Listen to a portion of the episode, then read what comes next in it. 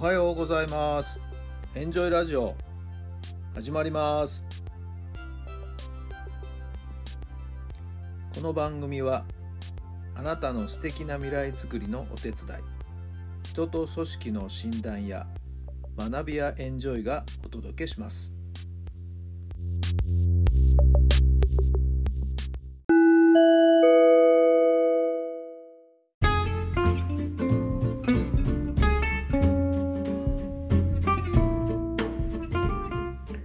改めまして皆さんおはようございます。タラさんです。どんな朝をお迎えでしょうか。9月の4日土曜日の朝になりました。今日も雨が降っているかな。皆さんのお住まいの地域の天気はいかがでしょうかね。まあ場所によって雨の降り方もいろいろ違うのかもしれませんけどもね。はい。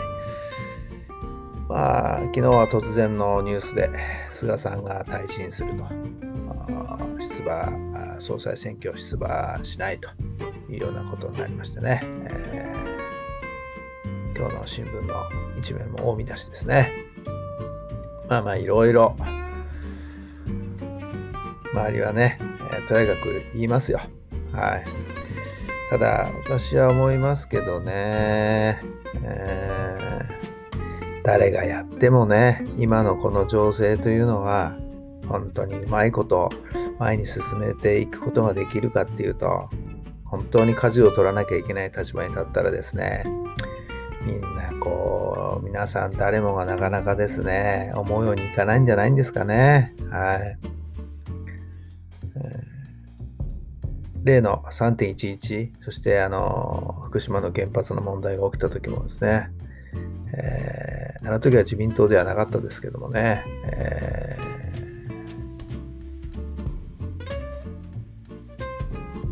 実際に思うように手が打てず退陣していきましたよね。えー、民主党で民主党でしたっけ、えー、もう忘れちゃいましたけどもね。はい、仮に自民党がやってもですよ、うまくいったかな、それは分かりませんけどね、もうたらればの話なのでね。はい、もうそれぐらい、えー、本当にこうギリギリのところのですね、えー、状況に追い込まれたわけですよね。はい。まあ次、どなたがね、首相になるか分かりませんけどもね。はい。えー、国民はあんまり期待してないような感じもするしね。はい。なんかそんな感じしますね。えー、まあ、菅さんは菅さんで任期までやるべきことはしっかりやると、こうおっしゃってますけどもね。なかなか結果としていい形になってこないので、どうしてもそこに不満がですね、出てしまう。どうしても人は結果でしか見ないのでね、何もしてないわけじゃないですよね。えー、本当に私たちの見えないところではいろいろ精一杯ですね。いろんなことに手を回してですね、えー、いろんな手を打っていたと思いますよ。はい、ただそれがこう劇的な効果を上げていないだけの話であってね、はい、何もしてないわけじゃない。はいそこはそこで認めてあげる必要はあるんじゃないかなと思いますけどね。また、もう一つ別な視点で言うと、まあ、国民に負担ばっかりかかって、リーダーの人たちがですね、自らこう、痛みをですね、えー、分かち合うというか、自分たちも何かしらこうね、傷を負っていくっていうような、なんかそういう姿勢がちょっと感じられないのは、一番国民の不満なんじゃないんですかね。はい。やっぱり、本当に苦しい時はリーダーが先頭に立って、えー、行く。なんか、そういう姿勢があまり感じられなかったっていうのが、なんか印象なんですけれどもね。はい。えー、苦しい時に本当の真のリーダーが生まれるとこうよく言われますけどもね。はい。えー、まあ、次期首相にはですね、ぜひ先頭を切ってですね、はい。えー、自ら痛みを負う。いやいや、国会議員みんなで追う。やっぱり政治家の人たちはそれぐらいの気概を持ってですね、やってほしいなと思いますよね。野党の人たちも文句は言うけどね、じゃあ自分たちがどうしてんの？っていうなんかそれ見えないじゃないですか。そんな感じはしますけどね。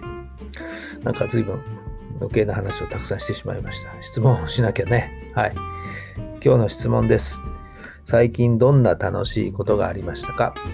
最近どんな楽しいことがありましたか？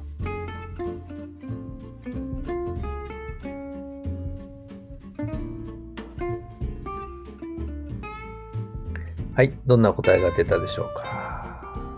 いや、もう昨日ね、夜、ズームでですね、えー、勉強会をに参加しましたけどもね、えー、みんなで楽しいお話ができて、まあ、本を読んでの感想を述べ合って、これから自分がどうしていこうかっていうようなね、ビジョンを発表するっていうような、まあそんな回でしたけど、いやいや、楽しくね、お話できましたし、あそれぞれみんな頑張ってんだなっていう勇気ももらいましたしね。えー、それはもう昨日のことでしたけど、それはそれで楽しかったですよね。はい。さあ皆さんはどんな楽しいことがありましたか？さあ今日も最高の日にしてください。奇跡を起こしましょう。今日も楽しい一日になりますように。それではまた明日。